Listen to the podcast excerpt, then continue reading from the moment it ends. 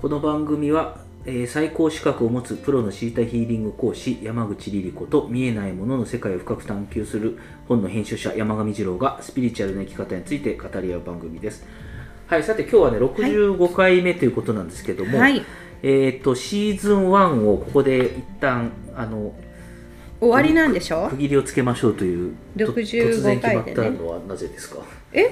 私に質問ですか？だいちょっといろいろ喋りすぎて ?OKOK 一旦ネタがたまたまるのをまた待ちたいという感じ。いえいえいえなんかこうなんかほら何でもリニューアルしたい人なのでシーズンごとにリニューアルしたいして、飽きてきたっていうことですね。なんいえいえなんか飽き飽きてきたわけじゃないですよ。リニューアルをしたいんです。あそうです、うん。アップデートそうそうそうそうそうそう。そアップデートのためにちょっと一泊置くとういうことですか、うんうんうん、やっぱなんかほらその方が皆さんもいいじゃないですか。何でもリニューアルした方が、わかりました。うん、なるほど。だだから一旦シーズン1は終わりってことですね。終わり。はい。でほらなんかラジオのネーミング変えたりとかするのすごい好きだし。あそうなの、うんやっていきたいなと思ってます。そんなあんなに気に入ってたのに。ああね本当またなどこかで。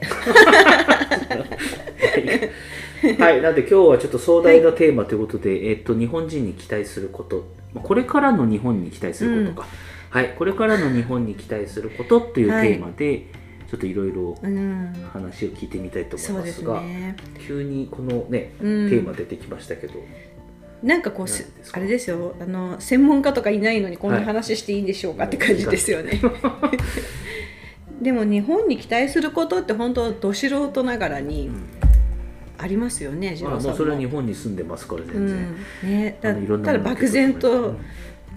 理由もなく語りたいなって感じです。然いいと思いますよ。うんうん。なんですか僕から。僕はまあ日本そうねなんかよくねあのこれ、まあ、風の時代は日本の時代だというねスピリチュアルな人もいるので、はい、それは何でかっていうとやっぱり融合文融合する文化だからっていうことなんだろうなという気がするんですよね。はあのなんかね全てのものをおおらかに受け入れて、まあ八百万がとかだとちょっとすごいありふれた言い方になりますけども、あ、うん、なんかこう敵を作らなくてもやっていけるというかね。うん、なんかそういうおおらかさもあるのかなって気もする日本日本人、うーんん。どうだろうか。ちょっと本当のところは専門家がいないのであんまり。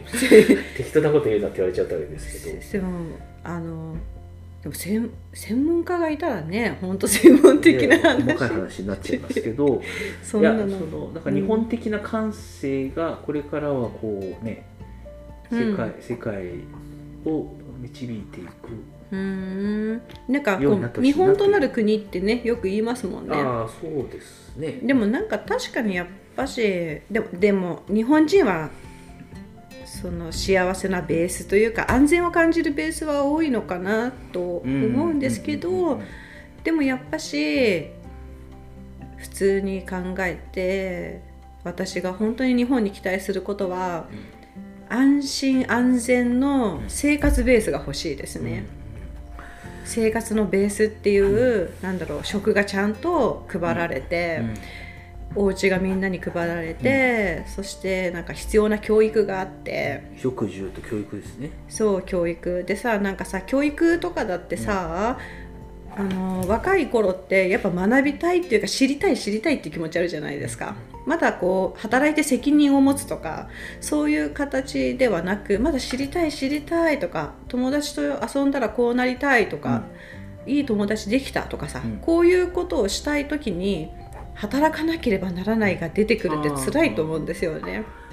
そこはちょっとね日本社会の窮屈なところうですかね、んまあ、大学を卒業したら就職するもんだみたういなん感じで、えーとまあね、今4月この季節なんでねまたリクルートスーツというかこうあのうん。あのスーツを着た若い人たちが今ね駅、うん。電車の中にいっぱいいますけど。なのでさやっぱさあのやっぱ働くっていうのは大人の責任に入っていくっていうところなんでしょうけれども、やっぱし受け取るべきものを受け取ってから働くっていう大人ベースに入っていってほしいなってすごく思うんですね。そこの豊かさはねあるといいですね、うんいいと思う。なんかね。やっぱ本当ピュアに育つ時じゃないですか、うん。純粋に楽しい純粋に思い出作るとかさ。なんでそこの無償化してほしいです。行きたいのであれば学ぼうみたいな。大学ね。そう。で大学の競争ももうやめてほしい。うん。まああのね、例えば公立だけでもとかね、うん。消化する、まあ、私立はね行きたい人がお金払っていけばいいどうぞみたいなこうん。とで、公立だけでもとかねなんかいろんな方法があるかもしれないですね。なんか子供たちがどう育つかっていうのってうん。生きていく上のベースじゃないですか。はい、でとてもピュアなところだし。うん。であの小学校の時からお勉強って始まると思うんだけどまずなぜ勉強がするのかっていうかまず目的を教えてあげてほしいし、楽しさを教えてあげてほしいし、うん理屈とかじゃなくて映像を見て面白さを教えながらお勉強させてあげてほしいし、うん。っていうふうにこうイメージを使ってうん。笑いながらとかさ、そういうふうにして教えてってあげたりとかしてうん。あとは伸ばしたい分野をたくさん伸ばそうみたいなさ、うん。抵抗がない道で進ませてあげたいあげてほしいとかも思う。なるほどですね。まあ確かに人生の目的みたいなのをねみんなで早めに考えるっていうのは、うん。それそれこそね前回も大谷選手の話しますけどか彼は、ね、何歳でこうメジャーリーグに行ってとかなんか人生設計を若い時小さい時にね作ってたみたいですけど、うん。それぞれがそういうものをね当たり前に考えるみたいなことは学校の授業ではあんまないかもしれないですね。うん、やっぱしさなんかものを教えるプロってさちゃんとやった人というよりかは楽しくできた人っていうの、楽しかったと思った人がものを教えるプロなんだと思うんだけどうん学校の先生たちっていうのはなんかこうやらなきゃいけないことをこなしてるだけの人みたいに全員じゃないですけれどねみたいになってしまったりとかするとうん。やっぱ子どもたちはなぜそれをするのかっていう問いが来てしまった時、うん。壁にぶつかると思うんですよね。目的を感じながら勉強してたかどうかっていうと僕は感じてなかったかもしれないですね。まあ楽しいからやるんだと自分に言い聞かせてたので 受験のためじゃないんだと自分に言い聞かせてたので、うん。あの塾塾とか予備校には通わなかったんですけどへ受験のためじゃないから。自分に言い聞かせてたんで、まあ、今行くとなんか。ね予備校の先生ってすごい教えるのうまいからえ通ってればまたもっとちょっと違ったかなとか、違った勉強の面白さを学ぶことできたかなとか思うんですけど、でもうん。大学に行くためにまあ大学に行くためにでもいいんだけどその先までちゃんとこう語ってくれる人が周りにそういなかったなそって気がしますね。うでやっぱさ感情をぶつけたいとかね、うん。自分のプライベートのストレスをぶつけたいとかするのではなくうんやっぱさそういった問題は自分の問題だからっていうふうにしてくれる先生から学びたいじゃないですか。そうですね、まあ、人生の目的みたいなものをもっとうん小さい時に語ってくれてればまたね選択が変わってきたかなっていう部分はあるかもしれないですね。うん、なのでなんかこの日本っていうものの教育を私は変えてほしいと思う。いやそこはなんか私も教育っていうのにもう完全に反発した人だったので あり方ですよね。そうまあなんかもっと楽しく感じさせてほしかったという。楽しく感じさせてほしかったそそしたら私結構いけたかもしれませんよ。いやいやみんな みんなそうだと思いますよ。みんなあのやっぱり何らかの才能何かのまあ全てのね教科に秀でることなかったとしても一うんつぐらいこうね、うん、突出するぐらいは誰もがそうそうでさやっぱさすごくお勉強してきた人とかちゃんと立派にやってきた人だってどこかで何のためにやっているんだろう。そして私は誰っていう問いが来ちゃうわけですよ。いや僕はもうまさにそうでしたね。なんかあ点数取らなきゃいけないんだ、まあ、そのさっきの話と矛盾しますけど。でもやっぱ取らなきゃいけないと思って取ってたところはありました。その私は誰っていう問いが必ずどこかで来てしまった時ヒーリングに入ってくるんですよ。うん。まあ、その時間はなるべくないないあったらいいんでしょうけどなきゃないでいいじゃないですか、うん。うん。だからやっぱ最初から自分は誰なのか知ってて目的は知ってて何が楽しいのか知っててあとはとことんやらせてもらえるっていうの。ああなるほど。えっ、とつまりその生まれながらにしてあなたは何をやややりたくてここにいるの？みたいなことをもっと聞いてほしかったと。もっと楽しい楽しいことを見させてほしかったあなたにとってはこれが楽しいのねってことをもっと認めてね、それぞれ。それでよかそれでみんなそうだったらそれでいいじゃん。なんかみみんながやってんだからこれやれよとかねじゃなくて。うん。あなたはこれをやりやるのが楽しいのねっていうのを、まあ、その辺をその辺の多様性をねこう、うん。個々の多様性を認めるっていうのは欧米とかの方がねいいところある、思いかもし切ってそういうのを採用した時の、うん。まあ、な何十年後かの日本ってすごいいいかもしれないよ。ね、い今の日本の良さとそういうものが相まった時にってことですよね。そう。みんなそしたらなんかイライラしてる大人もいなくなるんじゃない？まあ、まあそうイライラしてる大人は俺の俺のやり方に従わないっていうかこうねそそんなの常識だろみたいなこと勝手に思ってて、うん。いや常識ね。ね常識でも何でもないっていうかあなたが居心地いいやり方。あなたが今一番気分がいいだけでみたいな。そこに合わせろみたいな。大人がね多分多いと思うんでね、うん、あのお好きにどうぞで。相手をね相手をおもんばかるというかこう美徳みたいなのを日本人は持ってるわけですから、うん。それでまあそれぞれがお好きにどうぞみたいなうん、感じをね許していけばいいな。そういう風にのなってくれればさその少子化問題とかでね、うん。子供を産みたくないなんてうん。言わなくなると思うよ。ねああやっぱ顔。そそこのプレッシャーもあるんですかねその。あだってさ少子化問題だってさそのパパとママが自分たちだって最後まで生き生きれるかわからないのに子供を産み落とすなんて、負担が多すぎてしまってと思うじゃん、まあ、社会に対する信頼がなければうん。できないことですよね。そんなことしちゃいけけませんってやっぱさ大人のセーブが入ってくるんだと思う、でも、そのパパとママが未来幸せを感じていて、うん日本という国は未来までも守ってくれるっていうかあさね。であとあとその教育っていうところで子供が笑える姿をたくさん見れると思ったら幸福じゃないですか。そうですね。なんか自分がいなくなった後もこの子はこの国で幸せに生きていけると確信してれば、うん、子供を産むことには躊躇なくなる、そしたらこうなんか兄弟いっぱい増やして野球チームとか 昔はねよくそういう冗談で。子供は何人またそれが蘇るかもしれないじゃないですか。野球。チーム作りたいですねみたいないやサッカーでしょラグビーで。こうなんか言ったりしてたわけですけど。そうそうそそうういう。それ夢をパパママが語れるっていうのはさ、昔はね。戻ってくるよ。経済成長をしていく中に昔はそういう感覚を持ってたんだと思うんですけど、うん。まあ、今はもうその経済成長っていうかねあの必要なもの全部あるので生きていく上で。うんうん。あの違う安心感っていうか豊かさというかね、うん、頼れる感信頼感みたいなのを出していくっていう、ところが必要なのかな。なんかせめて半分自由な教育半分型にはまった教育選べるといいなと思う。まあそう実験的にやってみてればいいのに。あなるほど AB テストみたいな。そう。型にはまった方が幸せか 自由にやらせた方が伸びるのか。なるほどですね。人体実験じゃないですけど、社会実験ですね。まあ、いろんな学校でね、そういうね、校則が厳しいところもあれば、緩いところもあってっていうのもあると思うんですけど、その、ね、なんか自分が自由に生きるために相手の自由も認めなきゃいけないっていうところをきちっと理解うん。していれば、うん。そのそんなにのほうずにはならないと思うんで、しかもね本当に自由にやってみたっていう子は、うん。他の人を傷つけようってまず思わないのであ多分そういうことに関心が向かない。向かないしあとはいいなとか羨ましいがないわけですから。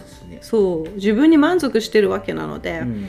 うん。あとはこうやり方を教えてとかさそういう時にちゃんとこう僕はこうやってやってきたよっていうふうに尊敬できる人がいれば。あ、分かち合えるっていうね、で子供って本当に尊敬できる人から学ぶべきだと思っててね感情的な人じゃなくてだよ、どはいはい。正しい人じゃなくて。尊敬でできる大人に育てられるべきだと思ってて、まあ、こういう環境を本当にこだわって作ってほしい。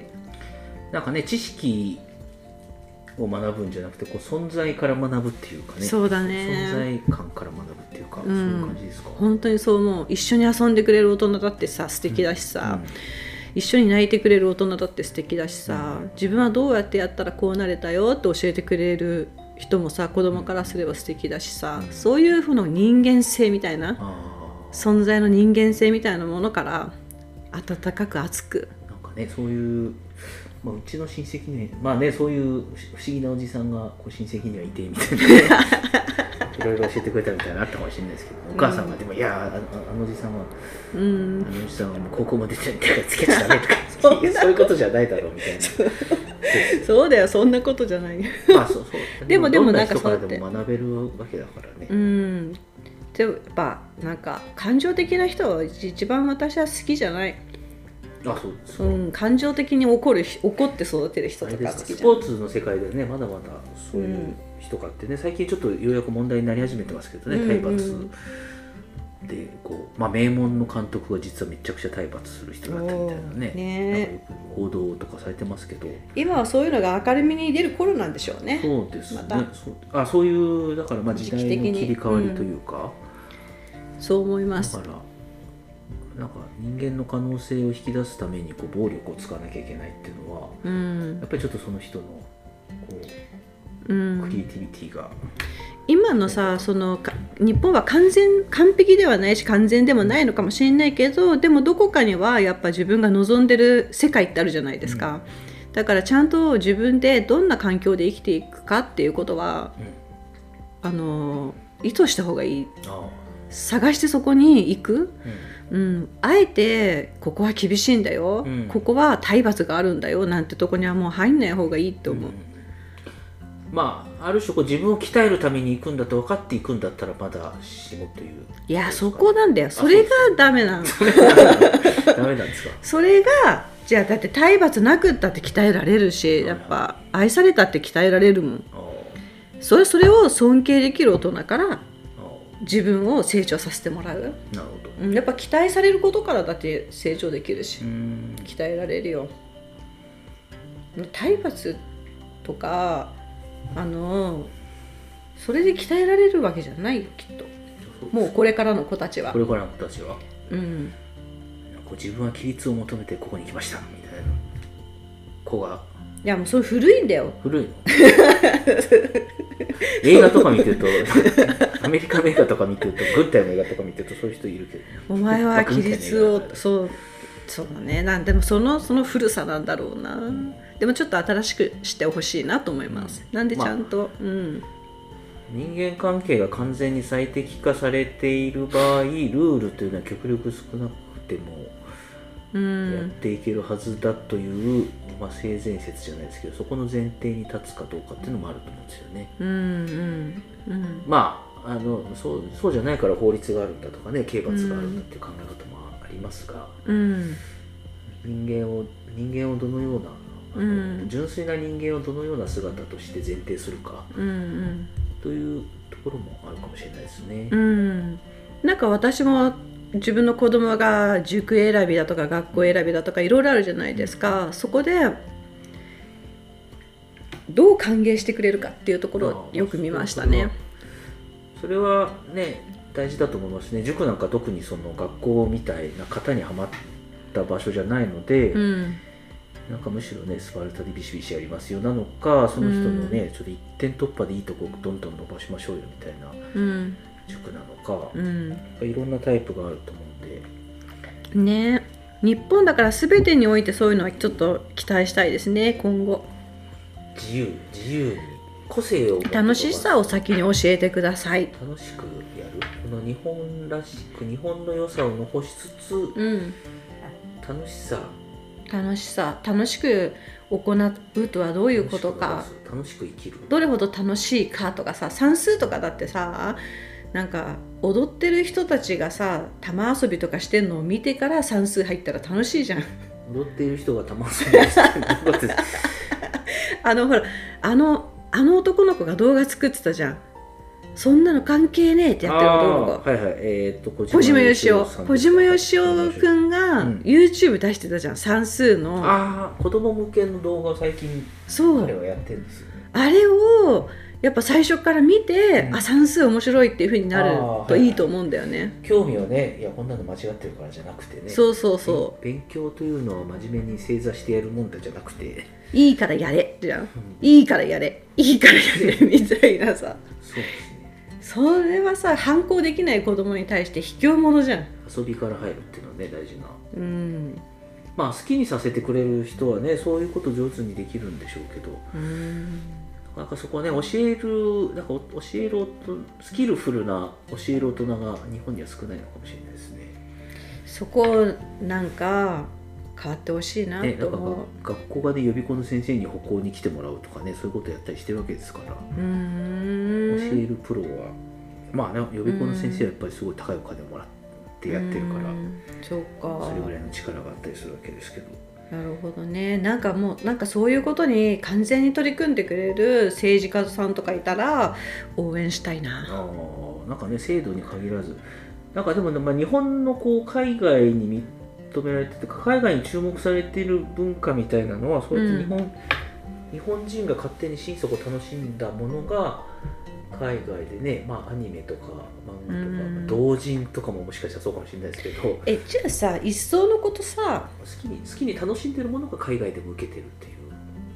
一層のことさ幸福度が高い国の真似すれば？どこですか？幸福度は今。今どこだろう？なんかなどこだっけ？どこかあんじゃん。幸福度がすっごい高いちょっと調べてみてください。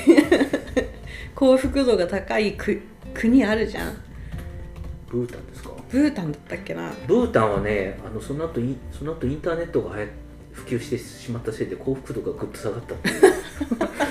あれなんか俺たちの国すごい本当？貧し不自由なんじゃねえかみたいなことが。えー、っとねこれなんだろう？ロイターの記事だとフィンランドデンマークスイスアイスランド、まあ、北欧ですね。ノルウェーオランダスウェーデンニュージーランドオーストラリオーストリアルクセンブルク。ルクセンブルクって超お金持ちの国だから。あとまあカナダ、オーストラリア、欧米圏ですね。イギリスう、ん。イスラエル、なるほアメどリカ18、日本は、日本は62位。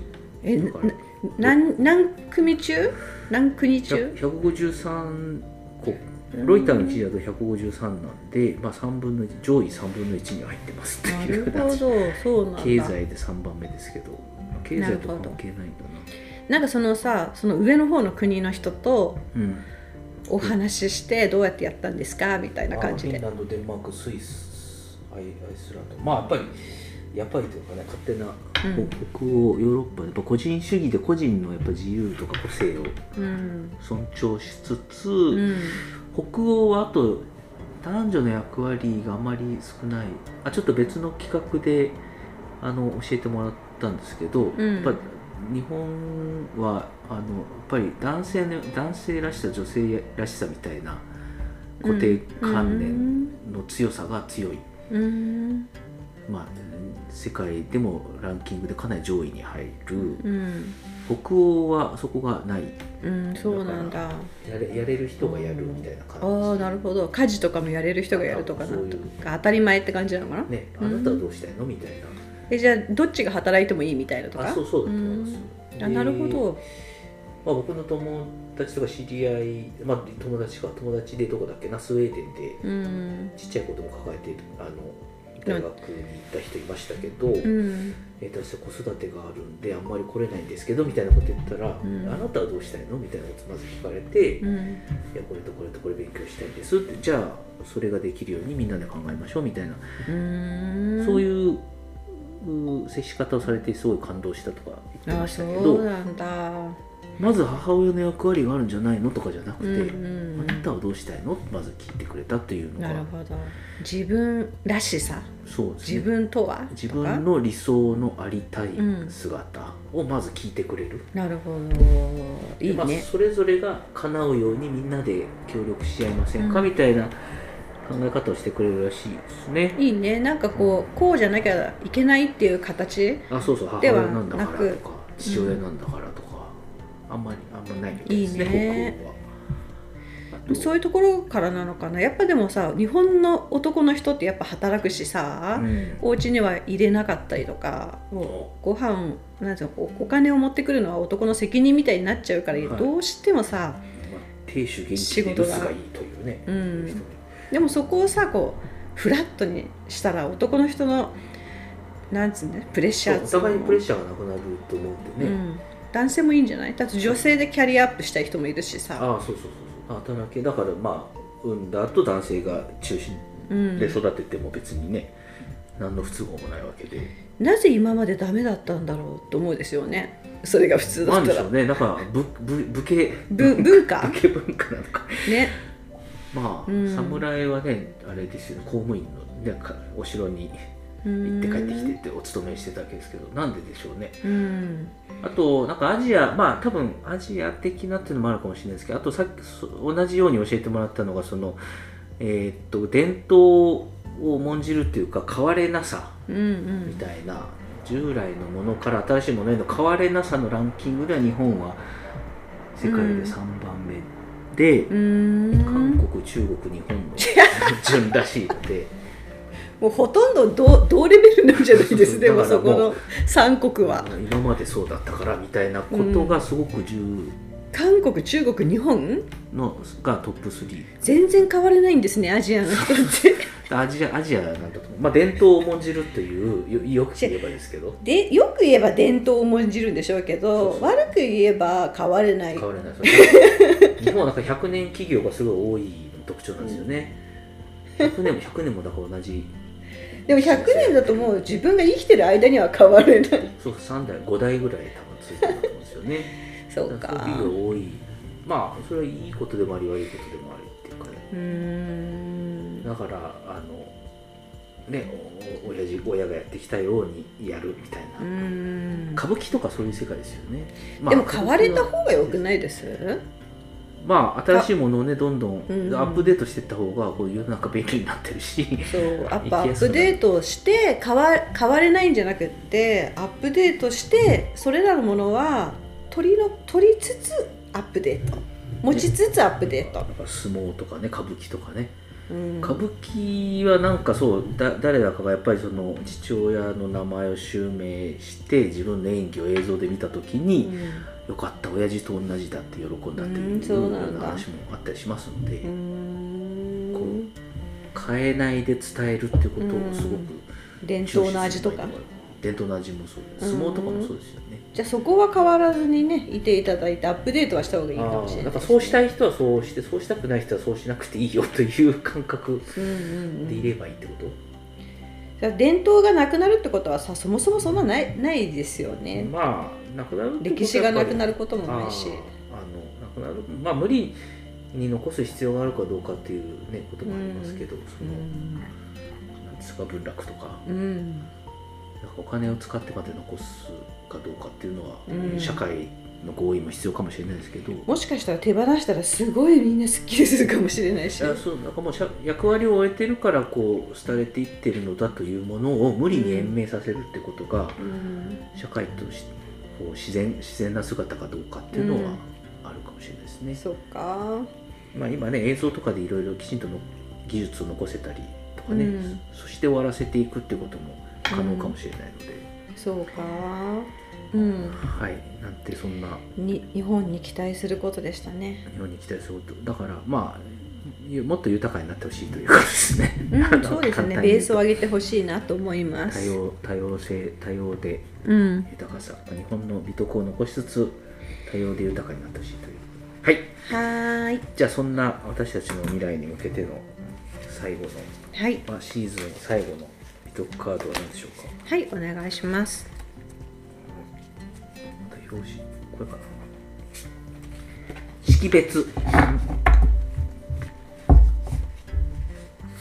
識別。識別とは何が物事の本質であり何が真実であるかを発見するために直感の英知に接続することです。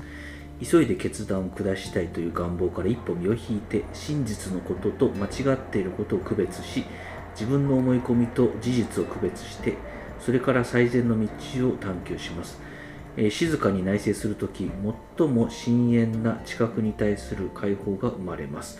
資料深く心を見つめることによって明確性に自分を開くことができます。真の質問を求めて深く耳を傾け時が至れば答えがやってきてその姿を見せてくれることを信頼します。密かな形であるいは驚くべきような形でやってくるメッセージに注意を向けます。真実が姿を現すまで決断は軽やかな気持ちで待ちます。識別は私たちが恩寵によって導かれるように力づけてくれます。識別、まあ、物事をあれとこれをあの分け分けて認識するとういうんことですけども、そう急いで決断してあやっぱりやっぱりとかうん。なったりするのではなく、うん。ゆっくり物事を見ゆっくりじゃなくてもいいけどゆっくりちゃんと見てあそうですね。答えを出せる。何が真実であるかを発見するために直感の英知に接続することなるほどなのでね。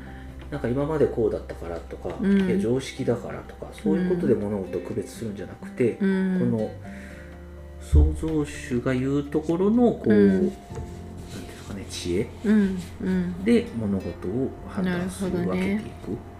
ということですね。そっか今まではこうだっただけじゃなくて未来を見なきゃいけないかもしれないし。そうですね。まあそうですね。すごく卑近な言い方をすればやっぱ本質で物を見て、あの判断しましょうという決断選びましょうといううん、ことですかね。なるほど識別力を発揮するにはなんか恐れも解放しないといけないんですね。うん正しい道を選んでる私は迫害されてしまうかもしれないとかうんいう恐れから逃れる必要もあるし。そうですね。なんかこうなんか戦い？戦いで議論したりとかするのではなくこういう識別力で話し合いをするとか、そうですね。この真の質問を求めて深く耳を傾けうん。時が至れば答えがやってきてその姿を見見せてくれることを信頼する、真の質問って面白いですね。ね。ね日本って時々国会がこう言い争いしてるの見たりするじゃないですか。あね。あれってそうでなきゃいけないんですか？いやそんな必要 必要ないですけどうんなんかヤジは国会の花だとかいう人もいますけど別にきちんと理路整然とというかルールにのっとってね静かにやってもいいんですよ、あそうなんだ。なんか日本って戦い合わなきゃいけない国会の場所って戦い合わなきゃいけない誰が挑むのかっていうそういうそうですね場所ではないんですよね。そうじゃなきゃいけない戦ってみせなければいけないと思ってる人たちがいるということですよね、うん。なんかあれじゃないですか。もう自分が言い出したことをもう撤回することができなくなって間違ってると分かってるのに貫きそうみたいなき貫こうみたいな気持ちになってって。そこはだからあのこう論じ合う相手との信頼関係がないとやっぱそうなっちゃうってことですよね、なるほど。じゃあ別に静かに喋ってもいいんですね国本当は会って静かに喋ってもいいしし静かに本当は議論を深めてほしいんですけど、うん。お前さっきそう言っただろうとか、上げ足をこう取り合う感じになっちゃったりねするとね真の質問真の真に議論を深め合うってことがねなかなか今できずにいるということはあるかもしれないです。この真の質問を求めるっていうのもね本当に問うべきものは何かっていうことうん。にそっ識別のか力を使うとかね。そうですね。うん。だからまあほ本当にそうですね。本当に大切なことは何なのかっていうことをいろんな面でうん。使っていかなければいけないということですね。そうですね。じゃあ識別力を持ってる方が当選してお話し合いをしてくれればいいんですか？そういうことだと思いますね。突然変わっちゃったりするんですかね？あの場に入ると。なんかね仕事してる感、まあ、テレビわかんないちょっと言うあの支持者が見てたりするとうんなんかこう「ああなんとかなんとかじゃないですか」みたいなこう言うとこう、うん。それがあのね喜ばれたりする可能性もあったりするとこうまあパフォーマーとしてのねあのなんか自分はそれを要求されてると思ってしまう。いや本本人の勘違いかもしれなくてもあるかもしれないですね、よりなんか強い言葉激しい言葉本質的かどうかよりも尖った言葉を使った方が、うん。ある種こう短期的には効果的だとうんいうオブセッションまあオブセッションっていうか偏見がある部分があるかもしれないですね。なんかじゃあこう思い込み1時間に1回ぐらい瞑想を入れてみたいな。じゃあ議長がじゃあ5分目そう瞑想を入れてなんか落ち着きましょう。でもそうするとさっきまで主張しようとしてたものがあこれは本質じゃないなとか言ってね。本当はそうねあってほしいなるかもしれないですよ。なんかねやっぱりそういう意味でさっきの変われないみたいなこと変われないままこう積み上げてきてしまったものが大きすぎてうん。壊せないというものがもしかしたらいろいろあるかもしれないですね。なんかこの宇宙の流れとしてはさ変われないまま積み上げてきたものってどこかで破壊されるっていう、うん。こうことが起きちゃうんですよ。なんでそういうのがあったらちょっと嫌ですね。大きく破壊されてしまうことがねバーンってね、うん。うん、そうですねそういう。柔軟にね対応していけばそういう破壊されることはないんでしょうけれど、もともとねうんそうですね。識別力を使っていきましょうねはい。まあ未来に期待することでしたね。はい。えっ、となんかあれですか？最後に告知があるんですって？あ告知？告知あはいはいはいはい。あああえっとシータヒーリングのオンラインサロンを作ろうとしています。はい。でオンラインサロンっていうかオンラインの学校？これはあの公式のシータのクラスを教えるものではなくってクラスとクラスの間に皆さんがいる場所があったらいいのかなと思いまして、うん。うん、えっ、と学びの交流ができる場ってそうそうそうそうそうそうそう。あのクラスとクラスの間、自己流で学ぶことになってしまったりとか。まあ一人になってしまったり？そうそう一人になってしまったりし普通の生活に戻ってしまったら創造主を忘れてしまったりとかそういうこと起きちゃうじゃないですか。うん、なのでクラスとクラスの間に同じ気持ちの人たちが集まる場所があったらいいなと思って、うん、日常に戻りすぎないようにする。やっぱし場展開していきたい人たちの集まりですので日常に戻戻るっていう言い方もちょっと嫌だと思うんですねその人たちからすると。やっぱクラス行ってない時間だって展開していきたいと思うし、あとは私があのーシータのクラスだけではない違うアプローチで自分を掘ってまして掘り下げしてましおてそれがかなり有効なんですよ。うん。なので自分自身がどのようにして変容をかけてきたのかっていうのをうん。ノートに示してあるので、うん。それをシェアする場所が欲しくて。うん。ちょっとだからシータヒーリングプラスアルファというかちょっとアレンジしたというかね公式では教えきれない部分そうですね。が、で公式で公式では教えきれない部分というかあとアレンジも実はしてなく、してないんですよ。うん。してないんだけどそのクラスの中ではそこまで深く入れなかった、うんとか。まあ寄り道になっちゃうとか深すぎるとか？そう。このクラスではここまでとか、うん。そういうのあるんですよね、うん。なんでそれよりも先の部分とか？そのクラス講座の区切りにこだわらず、うん。トピックでそうですね、うん。伝えていきたいものもあるとですね、そう。であとこう生徒さん側からすると、うん。一つのクラスをあのいつこう復習するのかとか、うん。練習するのかとか、もっとよあの実力つけるのかとか、うん。そういったことをしたいんじゃないかなと思って。ね、なんか存在の層とかね復習した方がいいですよね。とかもなんかアナトミーとかね。ねそうそう。であとはやっぱぱい知識がいるような講座は。うん。